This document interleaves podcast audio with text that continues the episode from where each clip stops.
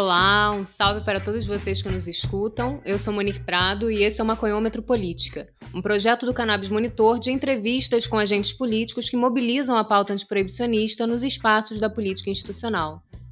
Neste mês de setembro de 2022, no período das campanhas eleitorais para o pleito de outubro, nós estamos realizando uma série de entrevistas com candidaturas de todo o país que têm a pauta antiproibicionista como bandeira política. Nossa proposta é conversar com essas figuras que propõem disputar a pauta da política de drogas nas casas legislativas brasileiras e entender como eles são atravessados por esse tema e por que se projetam politicamente através dessa luta. Desse modo, buscamos trazer para os ouvintes do Maconhômetro uma aproximação com os atores que representam a nossa causa nos espaços políticos de exercício da democracia. Para os que ainda não me conhecem, eu sou Monique Prado, sou cientista social, pesquisadora, ativista antiproibicionista e assessora parlamentar para a área de políticas de drogas na Assembleia Legislativa do Rio de Janeiro. Neste episódio, eu recebo três candidaturas antiproíbas de São Paulo, que são a Paola Miguel, que é vereadora da cidade de Campinas, tendo sido a parlamentar mais jovem eleita na atual legislatura e a única mulher LGBTQIA+, a ocupar o cargo na cidade. É mulher, negra, periférica, feminista e engenheira formada pela PUC. É fundadora do coletivo de mídia alternativa Bom de Mídia, foi secretária de juventude do PT e é dirigente nacional do partido. Está candidata a deputada estadual pelo PT a Ganja Coletiva, representada aqui pelo Profeta Verde, codinome do Fernando da Silva, que é um dos organizadores da Marcha da Maconha em São Paulo e fundador da Associação Cultural Canábica de São Paulo, a Cuca São Paulo. Ele promoveu em 2015 o Congresso Online sobre Maconha, o CONABIS, e é também um dos fundadores da Federação de Associações de Cannabis Terapêutica, a FACT, do qual foi coordenador institucional da entidade. Também foi conselheiro representante da sociedade civil no Conselho Estadual sobre Política de Drogas, o CONED, e articula desde 2018 a Ganja Coletiva, uma candidatura canábica coletiva, buscando despersonalizar a pauta antiproibicionista e disputar três lutas principais: a política de drogas, a participação política e a política do amor. Estão candidatos a deputado estadual pelo PSOL. E o Cláudio Gaspar, conhecido na internet como Político Gago, que é administrador público, ex-vereador por dois mandatos na Câmara Municipal de Cachoeira Paulista, onde foi presidente da casa, presidente da comissão da Ficha Limpa Municipal e autor do Código Ambiental Municipal. É vegano e um defensor do uso da cannabis e do cânhamo. Está candidato a deputado federal pela Rede Sustentabilidade. Olá, Paola. Olá, Profeta. Olá, Cláudio. Obrigada por toparem ter essa troca aqui com a gente no Maconhômetro. Bom, quero agradecer aqui a participação, estou muito feliz de estar aqui mais uma vez. E nesse período eleitoral, né, saber que existem outros aliados, aliados, aliados aí da pauta me deixa muito, muito feliz. Porque isso demonstra como que a gente tem avançado no debate com relação à maconha, né, gente? Vamos, a gente precisa começar a utilizar o termo que é popular aqui é, no Brasil, né? quando a gente começa, inclusive, a enriquecer e falar das classes mais altas, a gente usa o nome científico, mas o que é popularmente o que acaba encarcerando muito nossa juventude é a maconha. E é ela também que está salvando vidas. Então, estou muito ansiosa para a gente poder debater aqui pensar propostas para o país e aqui no meu caso para o estado de São Paulo. Opa, saudações! É isso aí, né, Paola? É maconha mesmo, não tem por que a gente ter vergonha de falar não. Saúdo a companheira Paola, o companheiro Cláudio, que estão aqui comigo nesse debate hoje. Agradeço Monique, Gustavo, toda a equipe do Cannabis Monitor pelo convite em nome da Granja Coletiva. E saúdo os ouvintes que estão nos acompanhando aí, que estão interessadas, interessados em buscar né, boas opções de candidaturas, que estão defendendo esse tema. Agradeço muito a atenção de vocês. E estou muito feliz, honrado de estar participando aqui do Cannabis Monitor, que é um veículo que eu já admiro e acompanho há bastante tempo, né? Inclusive apoiei aí enquanto pude e satisfeito demais de estar com grandes combatentes aí do movimento antiproibicionista que estão defendendo essa pauta que a gente sabe que é espinhosa, mas que com o apoio de cada uma de vocês que estão em casa nos ouvindo, a gente vai conseguir colocar lá nas câmeras assembleias legislativas. Saudações, todo mundo. E aí, salve, salve, gente, boa noite aí aos ouvintes, parabéns ao Gustavo, Monique, Paola, Profeta Verde, que amigo de longa data. Muito prazeroso estar aqui com vocês e colocar esse tema importantíssimo. Eu tenho sempre dito isso: cannabis, maconha, cânhamo é uma planta. A droga é o preconceito e a falta de informação. E aí vocês aqui do Cannabis Monitor estão de parabéns de colocar aí essa pauta para a população. E hoje nós somos esses porta-vozes dentro da política. Eu estou aqui às ordens, bastante aí ansioso no sentido de eufórico para estar tá falando mais sobre esse tema. Muito obrigado pelo convite. Maravilha, gente. Muito bom poder conhecer um pouco mais de vocês. Eu vou começar com uma pergunta geral para vocês, com o objetivo da gente ter uma dimensão sobre o envolvimento que vocês têm com a pauta da política de drogas e, consequentemente, com a militância antiproibicionista. Como cada um de vocês foi atravessado por essas questões e o que sensibilizou vocês a se voltarem para essa disputa política? Resumindo, qual é o lugar de fala de vocês em relação a essas pautas? Eu uma das primeiras atividades, né, que eu, que eu participei enquanto militante, né, quando eu, eu comecei, foi justamente a Marcha da Maconha. Né? E quando eu tinha o coletivo Bom de Mídia, inclusive, foi quando a gente fez uma das entrevistas né, na, com um dos organizadores da Marcha da Maconha, que já trazia isso, né? Não vou me recordar o ano exatamente, mas foi entre 2015 e 2017. E ali a pauta já vinha numa crescente, né? Depois disso me aproximei de alguns de algumas pessoas, né, que possuíam algumas patologias aí que são tratadas através da maconha. E depois eu fui estudar um pouco mais, assim, assisti um documentário, né, inclusive que sensibiliza muito, que é justamente o filho que tem, que o pai tem Alzheimer, né, e não consegue ali trabalhar, não consegue ali dar banho no, no, no pai, né? E aí eu fui começar a entender um pouco melhor como que as coisas aconteciam, assim. Sempre tive vontade de ir para Amsterdã, né, e poder fumar livremente, como que é, né? Vi também a legislação do Uruguai, que já estava legalizando. E a gente começou aqui no mandato a discutir isso, né? A gente criou nosso coletivo popular, justamente por conta desse histórico, e muita gente também se aproximar da pauta e começamos a discutir como que a gente poderia criar uma legislação, assim. Então isso se intensificou, tinha uma ligação com a pauta antes, que passava muito pela questão do uso recreativo, de possibilidades de construção, a própria construção da marcha, de algumas outras pessoas que traziam essa questão de como a maconha poderia ser um medicamento. E aí, quando a gente chegou no mandato, veio essa demanda enquanto pauta do coletivo popular que a gente criou aqui para discutir. E aí foi quando realmente me aprofundei para entender um pouco mais, né? Fui até conversar com algumas pessoas veganas que fazem a utilização do cânhamo como um complemento alimentar, né? Como o Cláudio que está aqui com a gente.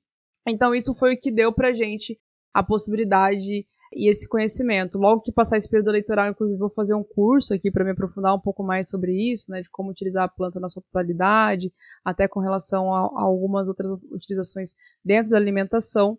E foi mais ou menos isso. Olá, agradeço a pergunta. É, o meu lugar de fala é do lugar de maconheiro mesmo, né? Eu tinha bastante interesse pela política na época da faculdade, fazia faculdade de direito e gostava dessa filosofia do direito que envolve a política e tinha interesse né, em participar de algum movimento político. Só que eu olhava aquilo e falava, bem, eu sou um cara branco, né? Estou na faculdade, nível universitário, então onde é que eu me sinto realmente oprimido? Onde é que me perpassa para em mim qualquer tipo de violência. Eu percebi que era no meu lugar de maconheiro. O fato de eu usar maconha, eu tinha é, sofria discriminação no trabalho, sofria discriminação na família, né? Não podia expor isso tão abertamente. Falei, não, então vou começar nesse movimento. Lá em 2009, na Marcha da Maconha, era o nascimento da Marcha da Maconha com esse nome, né, aqui em São Paulo, e comecei a mobilizar na Marcha da Maconha. Fui vendo que tinha um monte de gente interessante que também era usuária de cannabis, de maconha, né, e fui me sentindo mais seguro para ir me expondo cada vez mais. No começo a gente tinha essa questão da apologia às drogas, né? Então até por isso que eu criei o personagem Profeta Verde para estar tá me expondo sem me expor tanto.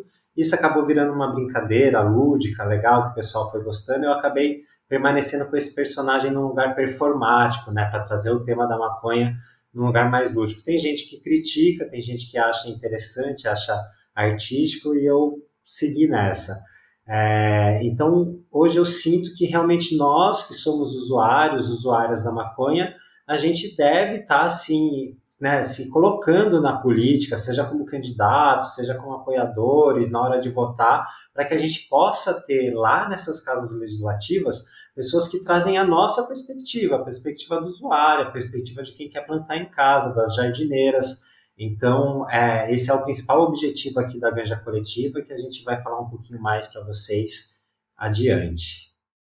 É legal, é o seguinte, eu venho 10 anos aí no, já na filosofia vegana e, e me aprimorei na fonte de proteína. Comecei a estudar mais essa planta.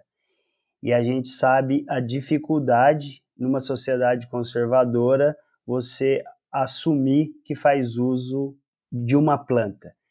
E uma das pautas minha que eu defendo é que o seguinte, maconha, cannabis, que é o seguinte, cannabis é a espécie, né, e o cânhamo e a maconha as suas variáveis. São plantas. Ela passa a ser droga quando ela é manufaturada na indústria farmacêutica. Então, eu defendo muito e vou defender ela sempre, que é o seguinte, que planta é algo natural. E isso na alimentação, eu inclusive tenho debates com pessoas religiosas e faço sempre questão lá de citar isso como fonte de argumento para as pessoas.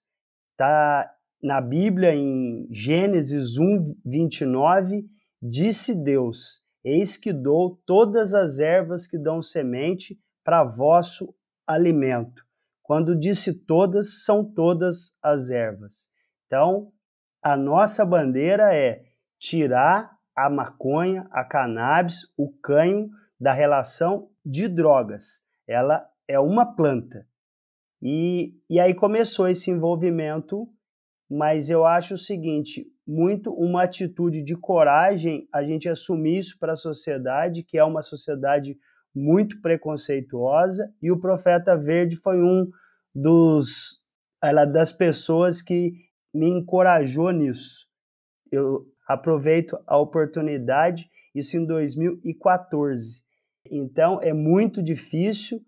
Então eu vou deixar aqui registrado meus parabéns a, a então ao profeta e a Paola, essa jovem que já tem essa coragem, porque já dizia o grande mestre Aristóteles, a coragem é a primeira das qualidades humanas. Então, é isso aí. Bom, queria que vocês falassem um pouco dos impactos da atual política de drogas em São Paulo e quais consequências que vocês observam nos seus territórios. Quais as principais questões que mobilizam o ativismo político local? Aqui em Campinas foi uma das últimas cidades do mundo a libertar o povo negro escravizado. Então, uma das coisas que a gente constrói muito, inclusive, é como construir uma sociedade antirracista, né? Como que a gente pode, né, fomentar isso aqui no município. Campinas é uma cidade extremamente dividida, né, por rodovias, então ela é uma cidade muito extensa, né, territorialmente, e isso dificulta muito a integração entre os bairros, né? Então, uma das grandes pautas que a gente tem aqui é justamente sobre o transporte, e a outra pauta é sobre a cultura, né, de como que a gente pode, inclusive, integrar a cidade é, de uma forma geral e ter acesso à cultura, assim. Uma das coisas que a gente tem discutido muito, né, principalmente quando a gente fala da maconha, é sobre esses dois, essas duas temáticas, assim, né, como que a gente pode ter uma cidade é, antirracista, né, e que não seja justamente aquela cidade que está ali para recriminar algumas culturas, como por exemplo a cultura do funk, do rap, do hip hop, né? E aqui em Campinas a gente tem, né, a lei do pancadão, que é justamente para reprimir isso, né? A gente sabe que a lei do pancadão foi criada não para proibir a quando a gente fala em decibéis, mas para proibir as pessoas né, que estão ali presentes, da mesma maneira que foi criada essa política de drogas, que é uma política de encarceramento em massa de jovens negros. Então, tudo isso, né, é a própria exclusão na cidade, quando a gente fala do território, quando a gente fala dessas divisões, né, tem bairros muito próximos, assim, que são divididos por rodovias que não são interligados. Né, as pessoas têm que ir até a região central para poder depois é, retornar. Tudo isso dificulta o acesso justamente de quem. Então, a gente fala como que essa segregação né, ainda acontece aqui. É, como que a gente pode construir e debater para diminuir as desigualdades. Eu sou presidente da Comissão de Direitos Humanos aqui também, e a gente tem discutido muito sobre isso, né? Como que a gente pode é, diminuir as desigualdades, como que a gente pode é, incentivar que uma juventude que hoje não tem mais acesso, né, educação, saúde, transporte, segurança pública, né, pode ter acesso ao mercado de trabalho com qualidade, como que a gente não exclua as pessoas por classes sociais, né? E acho que tudo isso está muito ligado com a pauta da maconha, porque a gente tem bairros onde você consegue, né, fumar livremente na rua, de, durante o dia, do lado da polícia, e você não tem repressão, né? É, o bairro próximo da universidade, que é Barão Geraldo, a região mais abaixada da cidade, né, que é no Taquaral, que é no Cambuí, mas em compensação em outras regiões a suspeita, né, pelo cheiro você já leva tapa na cara. Então, né, essa segregação que aqui existe, acredito que esteja em outras, é, diversas outras regiões também, em outras cidades, elas são muito nítidas por conta das rodovias. E então a gente gosta muito de tentar aproximar a cidade. Essa é uma das, das principais pautas aqui, né? Segurança pública, teve um bairro que foi sitiado durante 12 dias aqui pela polícia, mas quando uma mulher liga, né, pedindo ajuda porque está sofrendo violência doméstica, a polícia não chega né? Então, segurança pública, educação e saúde são nossos principais gargalos. Então, como construir uma cidade antirracista e como tudo isso passa pela pauta da maconha. Uou, dá gosto ouvir a companheira Paola aí, porque esse cenário que ela narra em Campinas, né, acontece na maior várias metrópoles, cidades grandes que a gente tem, não só no estado de São Paulo, mas a minha vivência aqui na capital é justamente isso que ela falou, não vou ficar nem me repetindo, né? Toda essa segregação racial que a gente vê e de recorte de classe mesmo, né? Nos bairros ricos tá liberado, tá legalizado e nos bairros pobres é tapa na cara, é prisão por tráfico. E o que a gente vê, né, pelo menos no âmbito estadual, essa questão da segurança pública que a Paula traz, de realmente um, uma, uma desmedida em relação às abordagens, né? Mas não só isso, isso acaba resultando no quê? Na prisão de milhares e milhares de jovens pretas, né, pessoas pobres, que acabam, de certa forma, indo para uma cadeia em que lá vão se deparar com facções criminosas, que vão falar para ela, você, e agora? E agora? Qual que é a sua, né?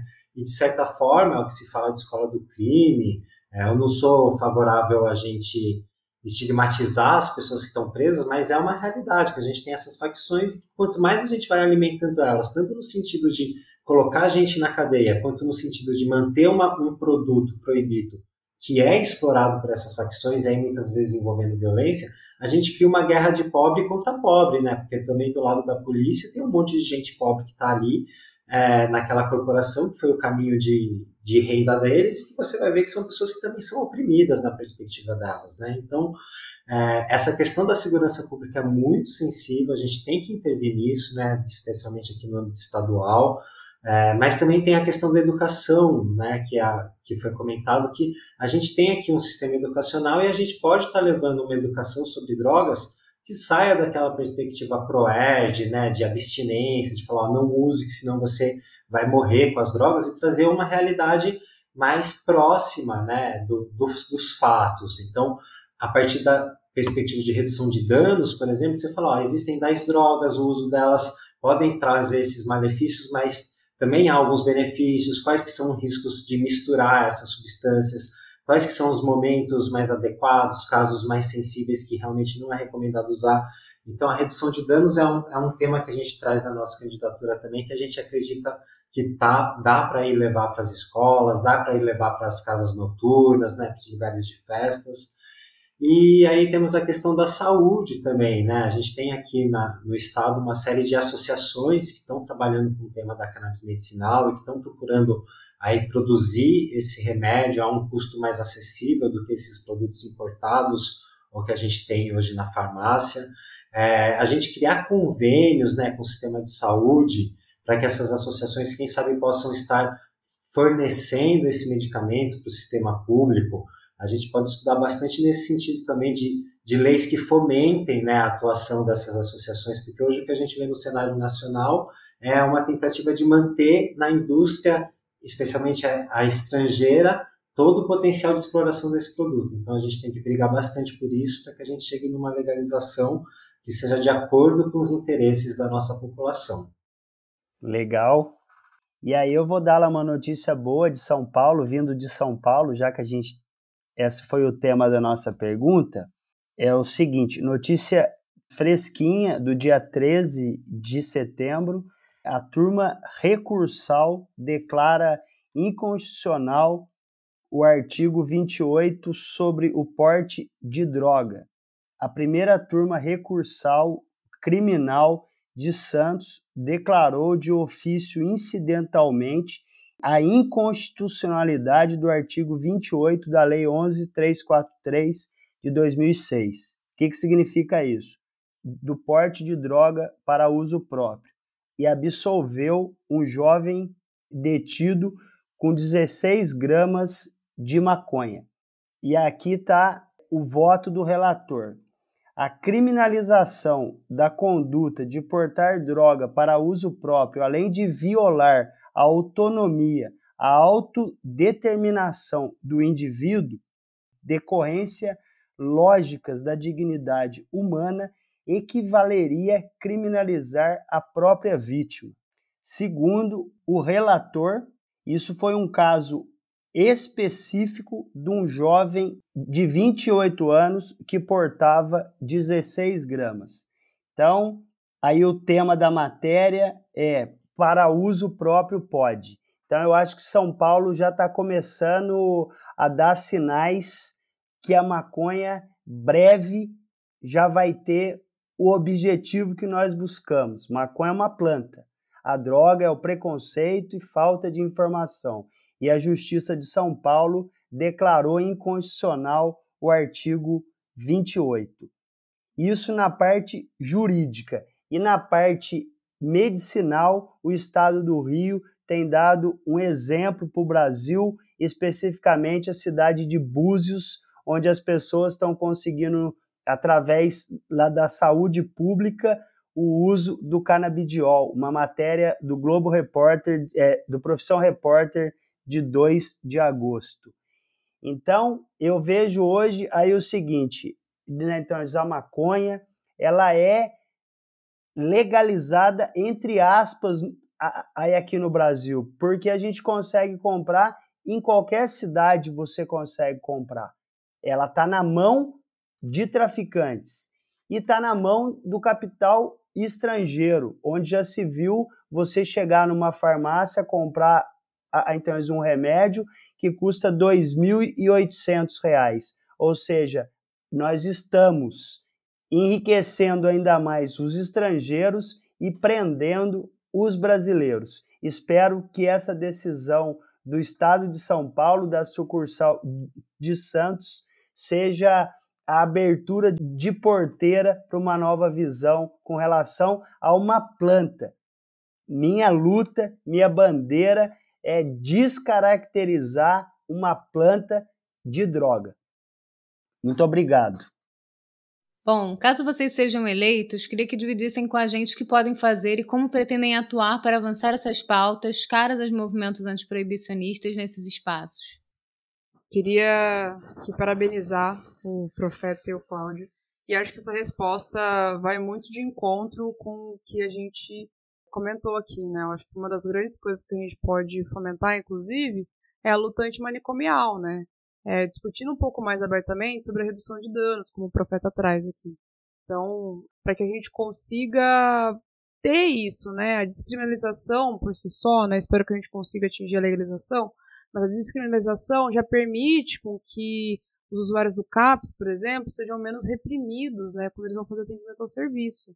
Quando a gente fala também de uma redução de danos da galera mais jovem que está utilizando, né, se a gente tivesse a legalização, por exemplo, seria muito mais difícil a compra, né? Então, a preocupação que muitas pessoas têm dificulta quando você tem, por exemplo, é, de uma juventude querendo utilizar, mas facilita quando a gente fala de utilização de medicamentos, né? Então, a produção nacional deixaria, sem dúvidas, um barateamento muito grande dos medicamentos. E acho que uma das coisas principais é colocar no governo do estado né, a distribuição dos medicamentos através do SUS, porque hoje a compra já é feita através de liminar. Então, como que a gente poderia fomentar, por exemplo, que não se fosse apenas por liminar, mas que isso entrasse sim na lista dos medicamentos que isso é comprado? Isso já daria, já baratearia o custo do medicamento no custo total, né? Porque você faz isso em grande escala, não em pequena. Inclusive ia facilitar que muitas pessoas tivessem acesso ao tratamento. Quando a gente tem, por exemplo, os médicos discutindo sobre isso, né?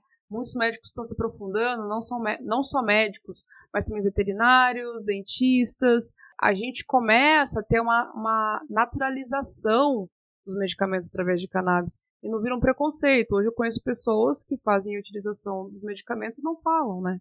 A gente poderia, inclusive, incentivar a pesquisa, né? Quais são as outras doenças, né? Além de Alzheimer, Parkinson, glaucoma, combate, né? Algumas formas, alguns efeitos colaterais da quimioterapia, epilepsia grave, dor crônica, quais são as outras doenças? Né? A gente poderia, inclusive, pensar em medicamentos específicos para essa população, porque hoje é como se fosse uma, uma grande receita de bolo. E muitas pessoas, inclusive, falam né, que não aguentam mais tomar só o óleo né, de, de, de cannabis, que isso que não conseguem, inclusive, nem olhar mais para o azeite. A gente poderia pensar em outras formas. Mas se a gente tivesse a legalização, por exemplo, a gente poderia utilizar, igual é feito fora do país, através da inalação, através do próprio fumo, através dos alimentos, a gente teria um suplemento para a população que é vegana, né? A gente conseguiria ter uma discussão de alimentação mais saudável, inclusive através disso, e principalmente o debate de segurança pública, porque a gente está aqui hoje tirando a possibilidade, né, assassinando jovens negros preventivamente, isso aí é uma matéria em São Paulo, que jovens negros de 10 anos eram assassinados preventivamente. Então, a gente poderia criar uma educação né, antirracista que seria fundamental para que a gente conseguisse mudar a cara do Estado, que já foi o Estado que mais matou jovens é, negros, né? E que mais morriam policiais negros. Assim, poderia pensar numa outra política de segurança pública que fosse de fato para nossa proteção e não do, do terror. É, vou dizer, meu companheiro Cláudio, que a gente fica na saia justa aqui, porque a companheira Paola ela é tão precisa, né? Ela aborda de uma maneira tão completa que eu falo, meu Deus, e agora? O que, que eu vou falar, né? Mas é isso. A companheira Paola traz são uma série de atuações possíveis, né? Para gente que pode estar tá assumindo esse, esse lugar de, de deputado estadual.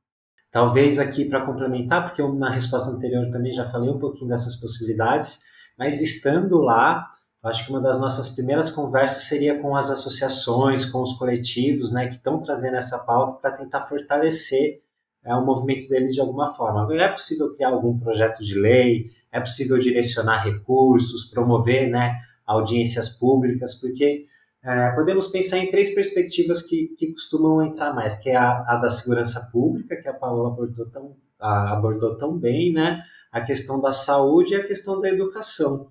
Então, se a gente na segurança pública consegue intervir de alguma forma é, na como se dá uma abordagem policial, na polícia militar, consegue ter uma fiscalização maior em cima disso. Muito interessante a lei que fez com que colocasse câmeras né, no, na roupa dos guardas. Isso aí já, já mudou bastante o contexto. Eles agora têm que se explicar o que está acontecendo. Então, são tipo de intervenções que podem ser feitas, né? a gente pode pensar, né, bolar intervenções para que a gente diminua essa, essa distinção que é feita nessas abordagens.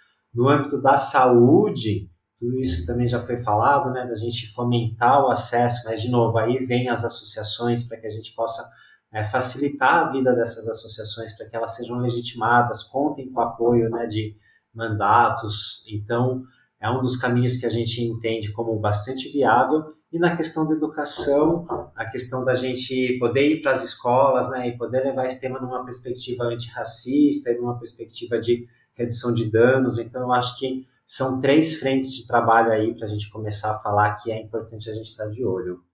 É isso. Passo a bola. Ah, legal.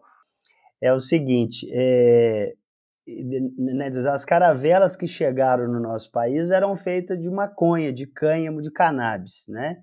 Aqui no Brasil, até 1917, vendia-se cigarro índio. Isso abertamente, né? E a partir de 1930 que foi ela proibido. Então, a gente está no hiato de 90 anos, mais ou menos, de uma planta que tem registro de 10 mil anos na humanidade, de 3 mil anos antes de Cristo na saúde. E eu acho inadmissível né, um projeto está parado na Câmara dos Deputados desde 2015. É o 399/2015 que trata do tema da cannabis, do cânhamo, da maconha para plantio, ela residencial e comercial. A gente vai falar, eu acho que é meio lá chovendo molhado, mas eu preciso falar isso, que isso me causa indignação. Hoje nós temos uma planta cannabis que é boa para a saúde, para alimentação, eu sou vegano, me alimento dela, eu faço produto de beleza, eu faço plástico, faço limpeza de solo, faço casa, faço biodiesel, eu faço plástico, faço roupa, eu faço mil e um, mil e um produtos com um preço mais barato, mais resistente e a grande preocupação é a fumaça da planta. Isso, isso é indignação para mim e isso que me motivou a ser aí essa voz. E é inacreditável que os nossos políticos deixam esse parar, esse projeto tá parado na Câmara dos Deputados. Eu acho que eu já tive coragem de me expor para a sociedade, então, assim, para lutar por esse projeto, né? Então, eles podem contar comigo, mesmo aí a voz dando aí essas travadas, jamais vou ela me calar, porque é, indi, é indignação, é o motivo da minha candidatura. Num país em que brasileiros passam fome, impedir de ter aí uma planta cuja a proteína pode chegar a 25 gramas, ômega 6, ômega 3, arginina. Então, o que, que nós estamos fazendo hoje? Estamos assistindo aí eu sinto países como exemplo, os Estados Unidos. Ele vai gerar 1 milhão e 750 mil empregos com cannabis, vai movimentar mais de 50 bilhões de dólares na economia e a gente aqui nessa guerra que já mostrou que é o seguinte, que a política pública nossa na área da segurança pública com relação a cannabis não funciona, com relação à maconha não funciona. Então, a pauta é colocar esse debate nacional e fazer com que esse projeto, esse 399-2015, seja votado com emendas. Tem que descriminalizar imediatamente, é inaceitável, é triste você ver o seguinte, famílias carentes precisando de um óleo e não consegue certo ter.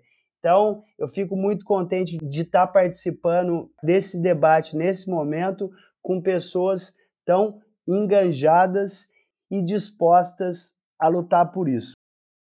Bom, há muita resistência em relação a essa pauta, até mesmo nos partidos políticos de esquerda, que em geral costumam ser mais progressistas. Geralmente, esse é um tema que partidos não querem se vincular, especialmente no período das eleições. O posicionamento político do Marcelo Freixo, candidato a governador no Rio de Janeiro, é um exemplo disso que teve muita repercussão nesse período de campanha eleitoral. Queria que vocês falassem um pouco do desafio de bancar essa pauta publicamente e dividirem com a gente se vocês sofrem ou se já sofreram algum tipo de violência política ou sabotagens em geral por apoiarem essa luta.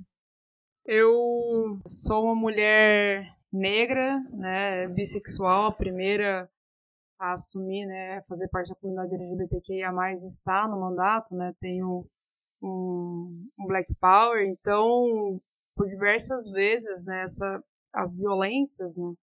Que eu, que eu chego, chegam, muito por conta da pauta racial, né? Então, a pauta da, da maconha não é diferente, assim. Muita gente, inclusive, né, quando a gente começou a discutir sobre isso no mandato, ficava com receio de conversar conosco, achando que a gente iria denunciar, por exemplo, e impedir o acesso a medicamentos. Então, é, tô, tô contando isso para explicar como é louco, né? Essa forma com que a maconha é criminalizada a ponto de pessoas que precisam do medicamento é, sofrerem com essa perseguição e terem medo, inclusive, de conversar né, com, conosco politicamente para poder pensar em melhorias aqui no município, né? Então, eu acredito que esses últimos tempos, inclusive, né, a gente tem visto algumas discussões que passam aí pela direita, né? Alguns, eu vi alguns candidatos de direita pautando isso e colocando isso. Aqui em Campinas tem sido muito bem aceito, mas a gente tentou colocar em pauta isso e aí o que a gente ouviu foi coisas do tipo assim, é, mas eu não vou colocar aqui falando sobre sobre droga aqui, né? Falando sobre essas coisas, né? A gente está aqui para fazer um trabalho sério. Então esse preconceito ainda existe, como se fosse uma pauta menos importante, como se é, isso não precisasse ser discutido. Não sofri ameaças por conta disso, né?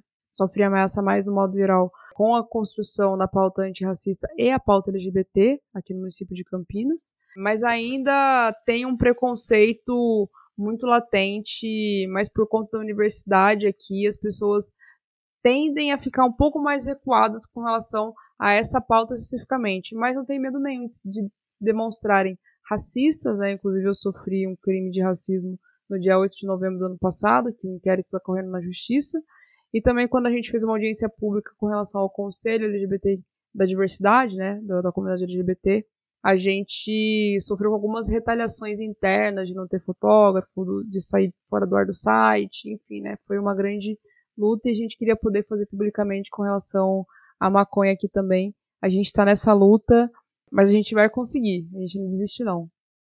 Bem, vamos lá, né? A questão da resistência à pauta. A gente vê que realmente num cenário foi colocado aí em geral, né, de âmbito nacional, de todos os segmentos da população, há muita resistência. O tema da defesa das drogas, ainda mais a gente que defende a legalização de todas as drogas, acaba sendo mal visto quando você se trata de uma candidatura majoritária para presidente, para governador, ou até mesmo para senador, né? Agora, quando a gente vem para o âmbito de deputados, a gente começa a trabalhar com segmentos populacionais, né? Então, acaba é, sendo uma estratégia a gente escolher determinadas bandeiras. No nosso caso, da ganja coletiva, a gente colocou logo na, na chamada, né? Ganja coletiva. E lógico que isso traz com, consigo todos os estigmas que a maconha já sofre por si só. Né? A nossa campanha muitas vezes é vista como a dúvida: será que é uma campanha séria, ganja, né? E o nosso desafio é justamente mostrar que sim, somos sérios, somos maconheiros e estamos aqui mostrar a que viemos, né? Então, ao mesmo tempo que, que pode gerar numa parcela da população que já não tem a paixão pelo tema que a gente tem, fala, não, essa história de igreja coletiva é meio zoeira, não, não, não quero nem saber. Mas quem realmente é canabista, quem é apaixonado pela planta, olha e logo se identifica e se abre para isso. Então é uma estratégia em que a gente perde dali, mas ganha daqui. Claro que hoje a, a, acho que a parcela de canabistas que estão se envolvendo na política, que estão apoiando ou até mesmo votando, porque alguns acabam nem indo votar, ainda é pequena. E, e o nosso alcance também é pequeno. Mas a gente tem visto aí uma crescente no sentido dessa pauta que cada vez mais candidatos né, estão defendendo elas aqui. Vocês já fizeram um outro programa, temos aqui a Paola, o Cláudio. Então, a gente está numa crescente nesse sentido. Então, apesar da resistência, né, é, Lula não está falando disso, Ciro Gomes, quando fala, não é a favor, né? Aí a gente tem o Bolsonaro que sabe explorar bem essa pauta para o outro lado. Então, embora haja essa resistência nesse âmbito mais geral, nos âmbitos específicos, a gente tem conseguido ganhar espaço. Eu tenho certeza que nessas eleições vamos ter muitos representantes dessa pauta sendo eleitas e nas próximas cada vez mais, porque a gente tem que formar mesmo a bancada da maconha, a bancada antiproibicionista, para a gente dar conta de trazer uma lei que realmente é, traga essa perspectiva da reparação social, né, do cultivo doméstico, da economia nacional. Então, é para isso que estamos aí, Ganja Coletiva. Não, bacana. Eu acho que eu acho que vocês já me representaram. Eu se eu terminasse aqui com obrigado já valia, mas eu vou aproveitar aqui só para complementar. O que que acontece? Eu tenho sempre falado isso aqui. Se você pode ter uma arma na sua casa, você não pode ter uma planta. Isso não entra na minha cabeça.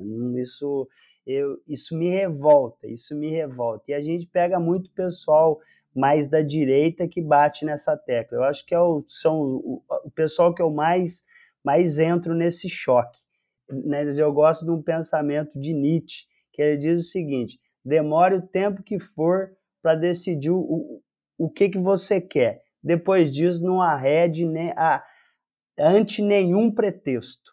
Então, eu estou de corpo e alma nessa pauta eu acho que é uma planta milagrosa, é a planta dos deuses, como era reconhecida, e esses 90 anos que é de proibição e falta de informação. Né? Esse cunho maconheiro já não faz mal mais para ninguém, é engraçado. Eu até fui num.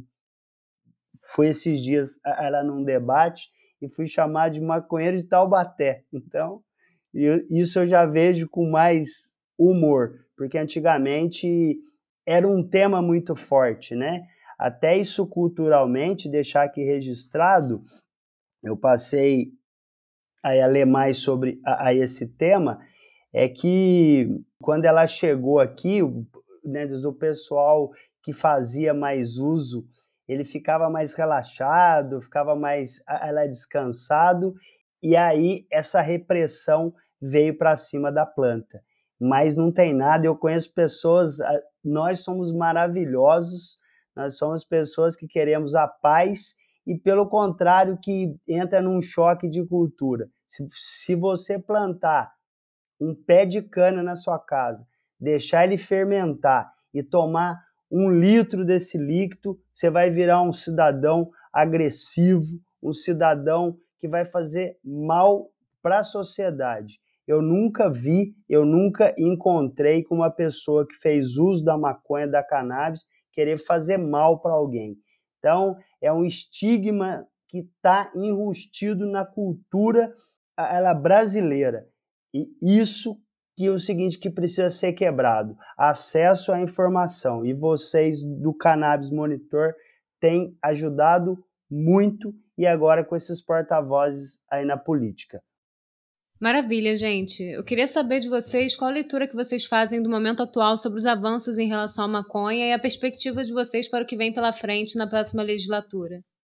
Olha, eu acho que a gente tem conseguido né, avançar bastante quando a gente fala do engajamento político com relação à pauta. Mas quando a gente pensa de legislação, né, política pública, a gente tem uma política de drogas eh, de 2006, que é uma política de drogas que ela foi vendida como sendo descriminalização, mas na verdade é um encarceramento. Assim. A gente tem um PL, né, o 399, que está parado faz um tempo, que ele é um grande avanço, porém ele não regulamenta, ele só regulamenta para o agronegócio. Né? A gente teve um avanço com relação à Anvisa, com relação à liberação dos medicamentos, mas a gente ainda não consegue produzir o nosso próprio óleo e nem pesquisar né, de forma livre sobre isso, através de liminar. Então, é, e a gente tem né, um desgoverno que o tempo todo fica ali falando como que ele quer armar né, as polícias e as pessoas né? Mas não quer discutir uma planta que salva vidas, como o Cláudio trouxe. Então, eu acho que a gente, quando a gente fala de sociedade, né, os países arredores aqui da América Latina foram importantíssimos para a gente avançar com relação a essa pauta. Mas o profeta trouxe muito bem, né? Os nossos majoritários têm muito receio de falar sobre isso. Então, cabe a nós também ali é, colocar isso como sendo uma pauta política no centro do debate.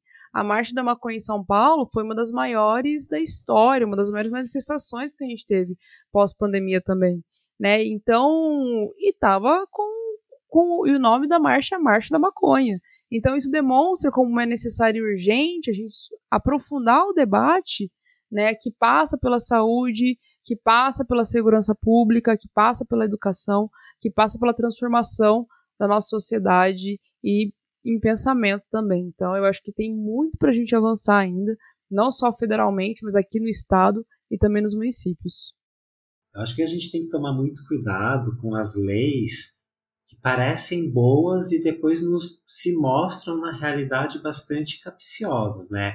A Paula comentou da lei de 2006, que ela foi celebrada, né, como uma lei progressista, porque ela despenalizava o usuário, que não tinha mais a pena de prisão, mas ela deixava ali no artigo 28, no parágrafo único, ou primeiro, se não me engano, de que a diferenciação entre o uso e o tráfico ficaria a cargo dos agentes policiais, né, a partir de território, a partir de histórico pregresso da pessoa. Então, o que, que aconteceu? O delegado, o policial e depois o juiz que dizem é uso ou é tráfico, não há qualquer critério objetivo. E aí, qualquer consequência?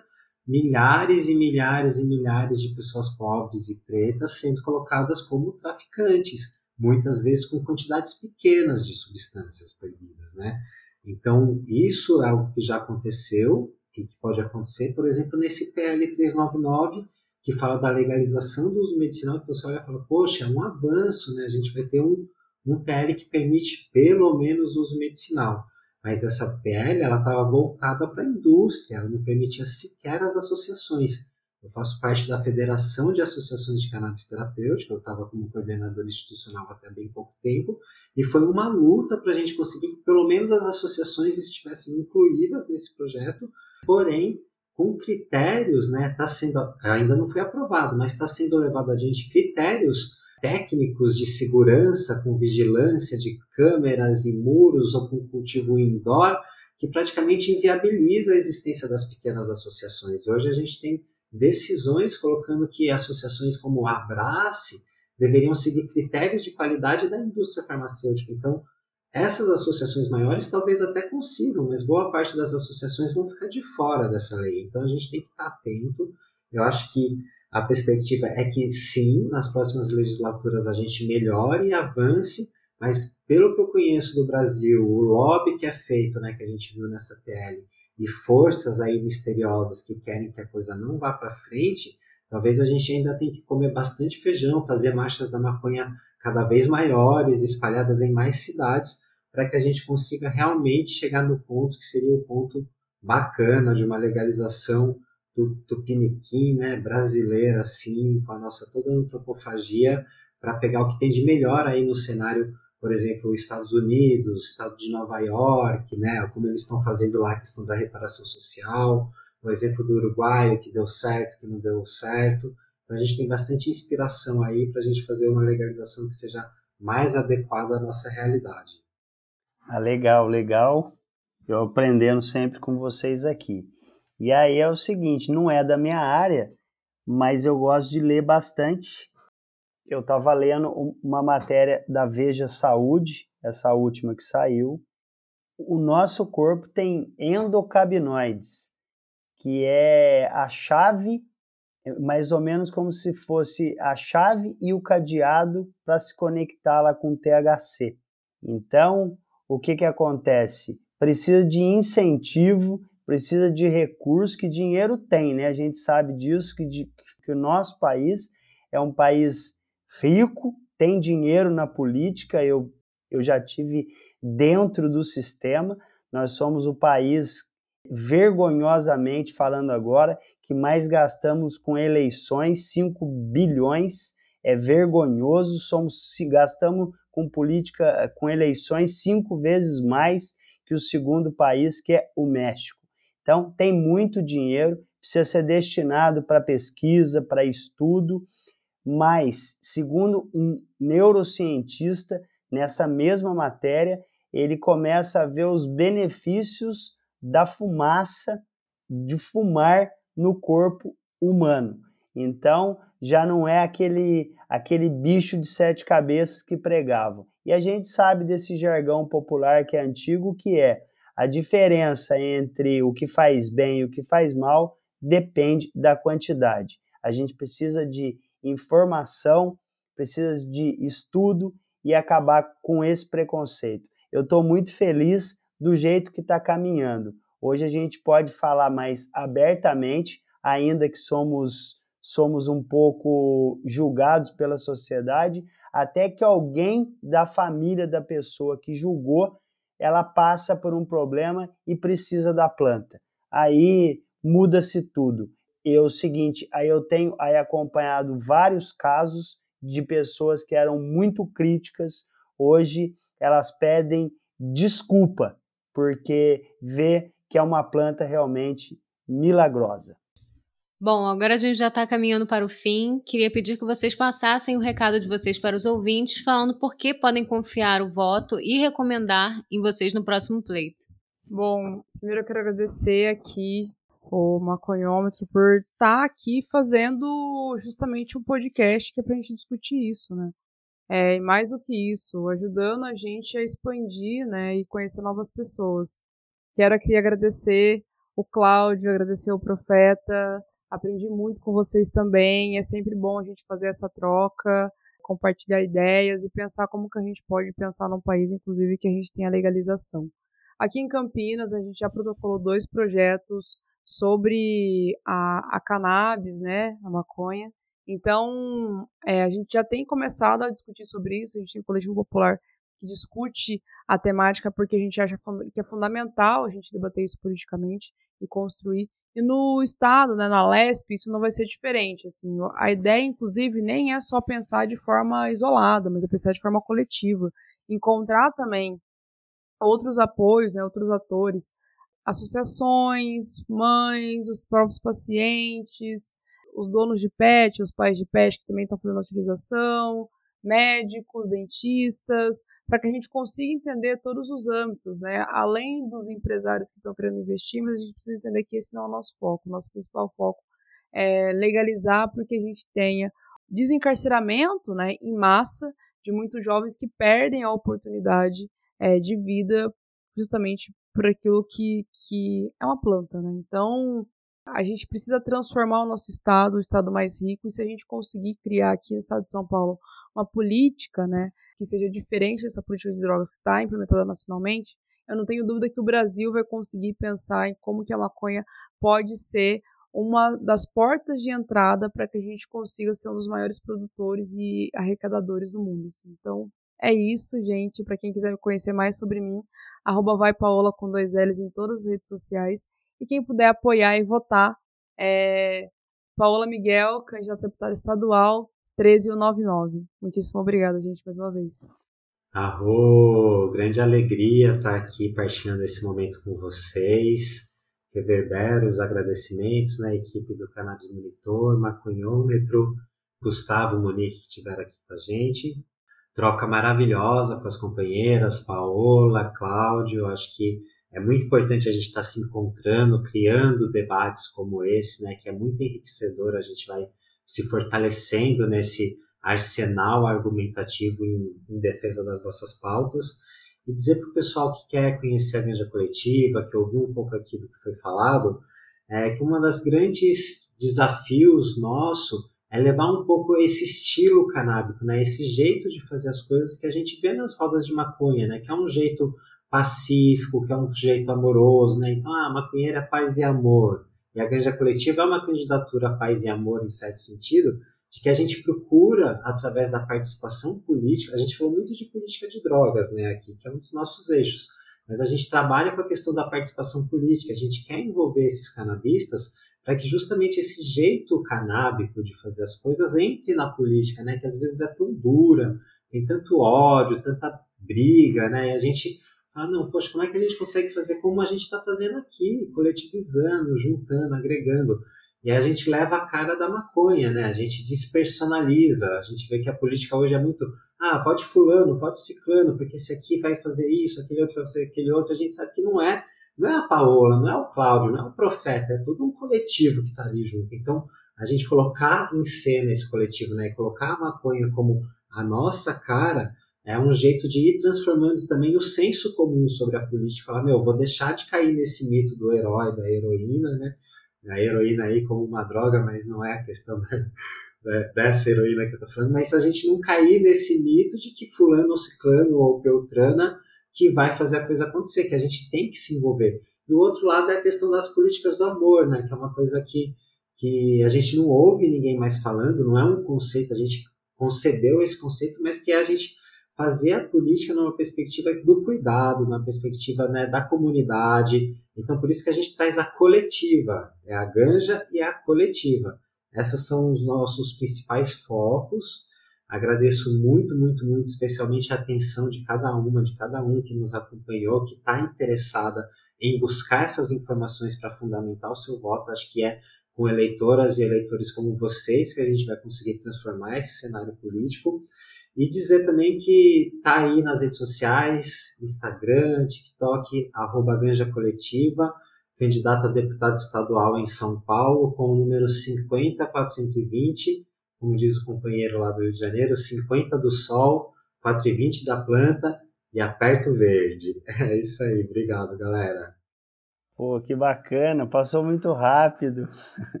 É o seguinte, quero agradecer a equipe do Maconhômetro. Muito obrigado, Paola. Você, uma mestre, uma juventude, dá orgulho, incentiva a, a, a gente a cada vez mais lutar por uma causa. Parabéns. Meu amigo profeta de longa data, eu sou seu fã, muito obrigado. Nós somos amigos lá da Rede Sustentabilidade e agora estamos juntos na mesma federação. É o seguinte, muito obrigado a todos os ouvintes. Eu sempre prego isso que o político ele é o funcionário do povo. Ele tem que ser o porta-voz. E é para isso que eu peço o seu voto aí aqui nesse momento para ser o seu porta-voz, ser o seu representante. E por ironia do destino, ser o porta-voz de uma planta que precisa ser ouvida e várias pessoas dependem dela. Então, ela contem comigo, por mais que, que às vezes essa voz ainda dá aí umas travadas, jamais vão nos calar, que a partir de hoje nós somos uma ideia. E ideias elas não morrem, não acabam, elas simplesmente brotam por todos os lugares. Muito obrigado pelo carinho de vocês. Termino desejando para vocês a paz da planta. Eu sou o que nós somos, amigos de paz e se precisar, estamos prontos para a luta. Deixar aqui meu número. É, meu número é um, os, os dois bons anos na vida nossa. 18, 19. Muito obrigado. Bom, é isso, pessoal. Estamos chegando ao fim do nosso papo com a candidata Paula Miguel, do PT, com a candidatura coletiva do Ganja Coletiva, do PSOL, e com o candidato Cláudio Gaspar, da Rede Sustentabilidade. Candidaturas aí comprometidas com a luta antiproibicionista no estado de São Paulo. Muito obrigado aos três por essa troca e boa sorte para vocês nas urnas. Parabéns pela coragem também que a gente consiga ampliar cada vez mais as nossas pautas nos espaços institucionais. E muito obrigada a você que nos escutou até aqui. Esse foi o Maconhômetro Política, trazendo para troca os atores que estão disputando as nossas causas nos espaços da política partidária pelo Brasil. Se você curtiu esse conteúdo, espalha para geral, compartilha com quem você acha que vai se interessar também e nos ajude a ampliar o debate político sobre a maconha e as drogas no Brasil. Apoie o Maconhômetro e o Cannabis Monitor curte, compartilha e, se puder, contribua com a nossa campanha de financiamento coletivo no Apoia-se. O endereço é apoia.c barra Eu fico por aqui, um salve para geral e até a próxima entrevista.